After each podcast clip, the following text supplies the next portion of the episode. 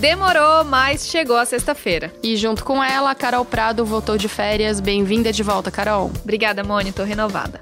Agora a gente vai para o nosso resumão. Nos próximos 10 minutos, a gente te conta as principais notícias da semana. Eu sou Mônica Mariotti. E eu sou Carol Prado. Bora lá.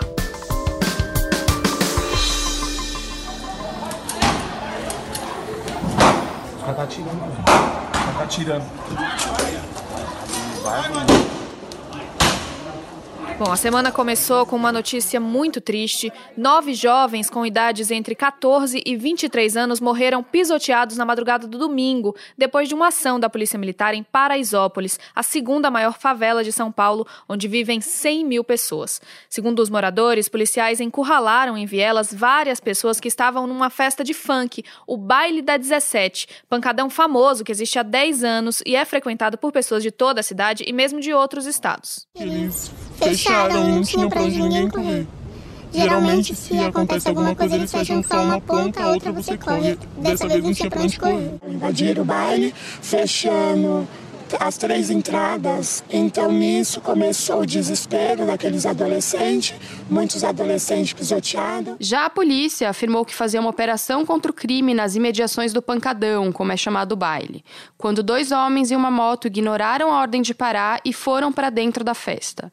Dizem os policiais que aí começou uma perseguição. Determinei na própria madrugada, quando fui informado do fato, que a apuração fosse rigorosa e plena, inclusive com a participação uh, do Ministério Público, para que haja transparência e absoluta isenção. Mas a política de segurança pública no Estado de São Paulo não vai mudar. Esse aí foi o governador de São Paulo, João Dória, na segunda-feira, logo depois das mortes, quando ele disse que a letalidade não foi provocada pela PM.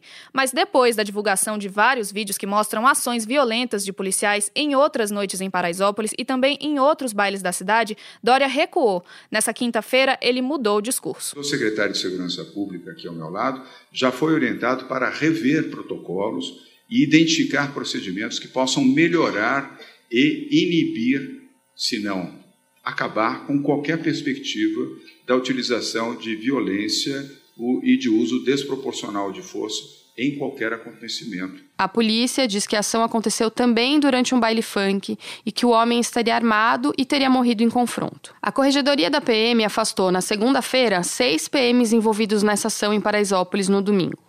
Agora, com essas novas denúncias, a ouvidoria e a corregedoria da PM estão investigando seis outros casos de agressão por policiais em pancadões. Na mesma noite que teve a confusão em Paraisópolis, um homem de 38 anos morreu baleado pela polícia em Heliópolis, que é a maior favela de São Paulo. Um vídeo gravado pelos moradores da comunidade mostra os PMs agredindo pessoas em uma viela da favela durante a madrugada. O policial fica parado, só esperando os jovens sair.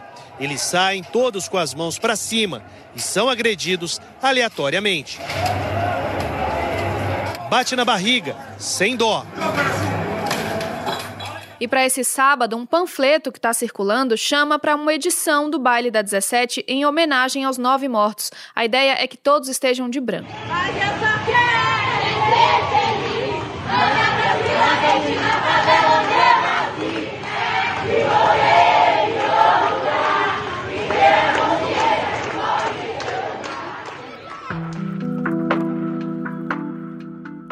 No Rio, na quinta-feira, um confronto entre traficantes e policiais do BOP deixou quatro mortos, entre eles o comediante conhecido como Bonitinho. Nenhum dos mortos tinha ficha criminal. A polícia diz que foi até a comunidade do Morro do Dendê depois de uma denúncia. Ainda segundo a PM, os criminosos atacaram os policiais, o que teria causado o confronto. Nessa sexta, a Polícia Civil divulgou que peritos encontraram 19 marcas de tiro no carro em que estava o comediante Bonitinho. Além dele, morreram mais três pessoas. Um PM ficou ferido nessa ação. As armas usadas pelos policiais foram apreendidas.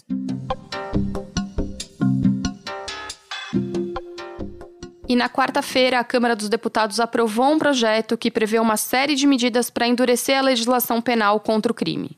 O texto reúne parte do pacote anticrime, aquele que foi apresentado pelo ministro da Justiça Sérgio Moro no começo do ano. E também parte de um projeto elaborado por uma comissão de juristas coordenada pelo ministro do Supremo Tribunal Federal, Alexandre de Moraes. Entre os pontos aprovados estão o aumento do tempo máximo de cumprimento de pena de 30 para 40 anos, a possibilidade de estados construírem presídios de segurança máxima e a proibição da saída temporária em caso de condenados por crime hediondo com morte.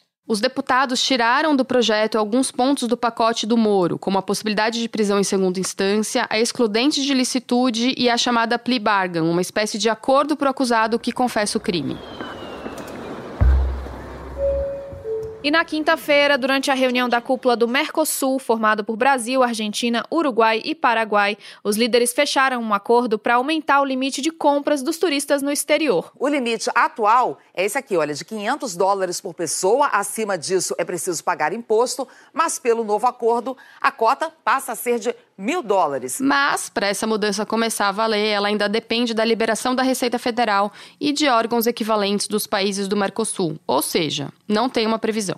Além desse acordo, na reunião da cúpula, o presidente Jair Bolsonaro passou a presidência rotativa do bloco para o presidente do Paraguai, Mário Abdo Benítez. Meu caro amigo Mário Abdo, ao transmitir a Vossa Excelência a presidência do Mercosul, expresso minha convicção de que sua liderança será de extremo valor para o nosso bloco nessa hora de tantos desafios. Agora, uma notícia sobre educação. Dados do Programa Internacional de Avaliação de Estudantes, conhecido como PISA, apontam que mais de dois terços dos estudantes brasileiros de 15 anos têm um nível mais baixo do que é considerado básico em matemática. Os níveis são baseados no que a Organização para a Cooperação e Desenvolvimento Econômico, a OCDE, considera adequado. Depois desse relatório apontar baixa aprendizagem dos estudantes brasileiros, o ministro Abraham Weintraub disse que a responsabilidade por esse resultado não era dele. O ministro prometeu se responsabilizar pelos resultados da próxima avaliação, que vai ser realizada em 2021 e divulgada em 2022. Nessa semana, a Anvisa, Agência Nacional de Vigilância Sanitária, aprovou a liberação da venda em farmácias e drogarias de produtos à base de cannabis, a planta da maconha. Esses produtos são usados em tratamentos de doenças como esclerose múltipla e epilepsia.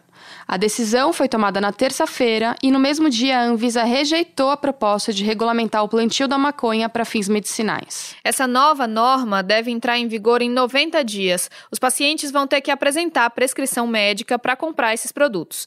Já as empresas interessadas em vender ou produzir com insumos importados os produtos à base de canabidiol, que é a substância encontrada na maconha, vão ter que seguir uma rígida regulamentação da agência. Se você quiser entender em detalhes o que pode e o que não pode a partir dessa decisão da Anvisa e ainda ouvir o depoimento de duas famílias que fazem uso de medicamentos à base de cannabis, você pode ouvir o podcast O Assunto sobre o tema.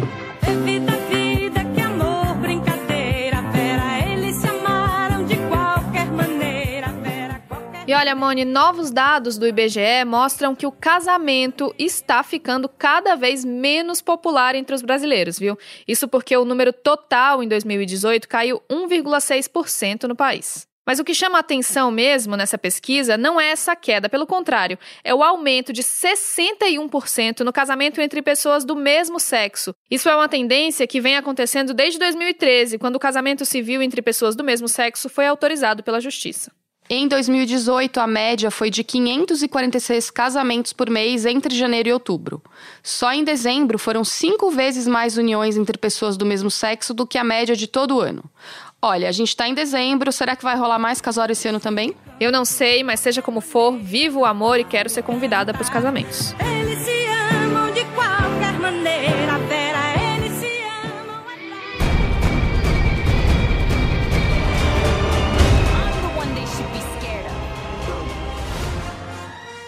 E aqui em São Paulo tá rolando uma das maiores feiras de cultura pop, a Comic Con Experience. Nesta décima edição estão na lista de presença estrelas como a Margot Robbie, Arlequina de Esquadrão Suicida, o elenco da série La Casa de Papel, Gal Gadot, que interpreta a Mulher Maravilha e vai encerrar o festival. E claro, o evento também traz vários estandes com brincadeiras, artistas independentes e muito cosplay. A CCXP começou na quinta e vai até domingo e pela primeira vez atingiu a capacidade máxima todos os dias.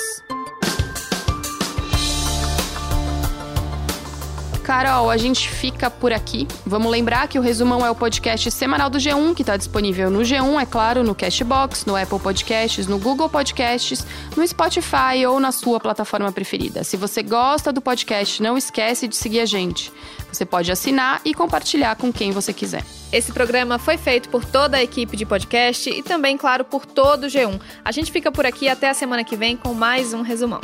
Beijo, bom fim de semana. Tchau.